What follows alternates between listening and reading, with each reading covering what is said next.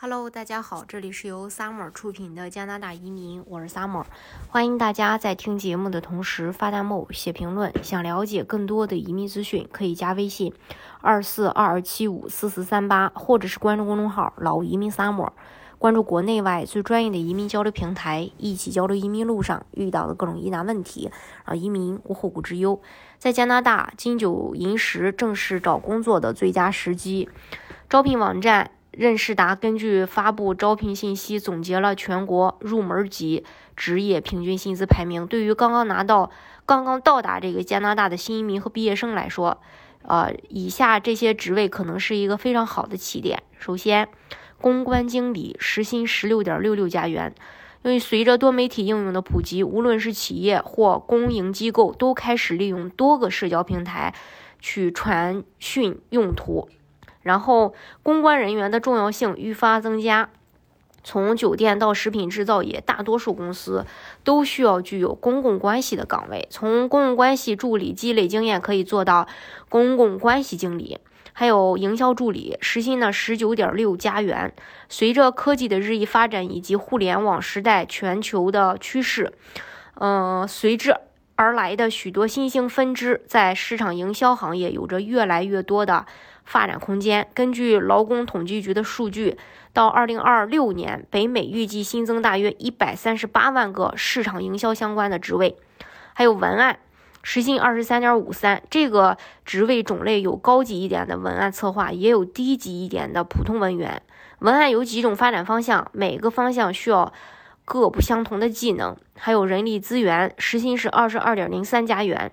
它主要集中在招聘、评估、培训和补偿员工等方面。在加拿大从事人力资源相关工作的从业者，平均年薪是五万四千零二加元。但是，首次进入社会和职场的人力资源毕业生获得的薪水可能会有很大的差异。还有销售代表，时薪是二十七点零三加元。在加拿大，求职者如果拥有出色的销售技巧，那么二零二二年可能是前景最好的一年。销售代表这个职业对于 B to C 和 B to B 销售都至关重要。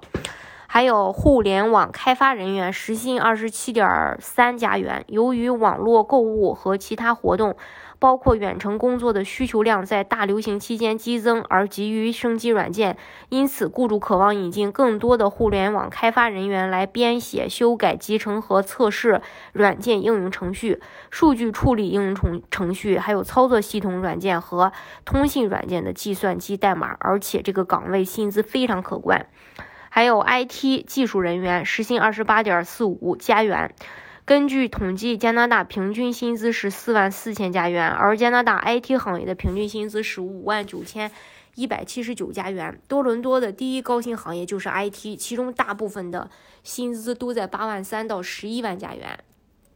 还有金融分析师，时薪二十九点七六加元。金融行业算是远高于加拿大平均薪资。水平的一个热门行业，在加拿大，金融分析师的年收入平均是在六万一千九百零五加元，而且还是每年涨。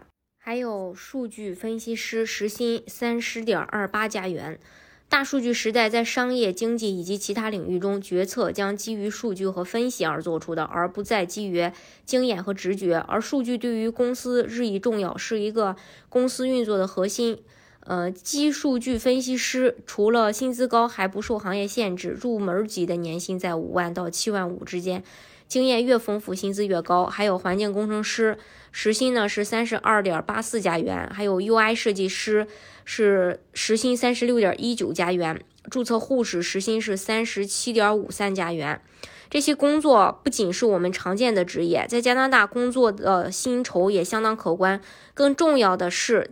在当中有不少职业还是我们较为热门的职业，因此，嗯，正在从事这些职业的你可别错过现在的移民大好时机哦。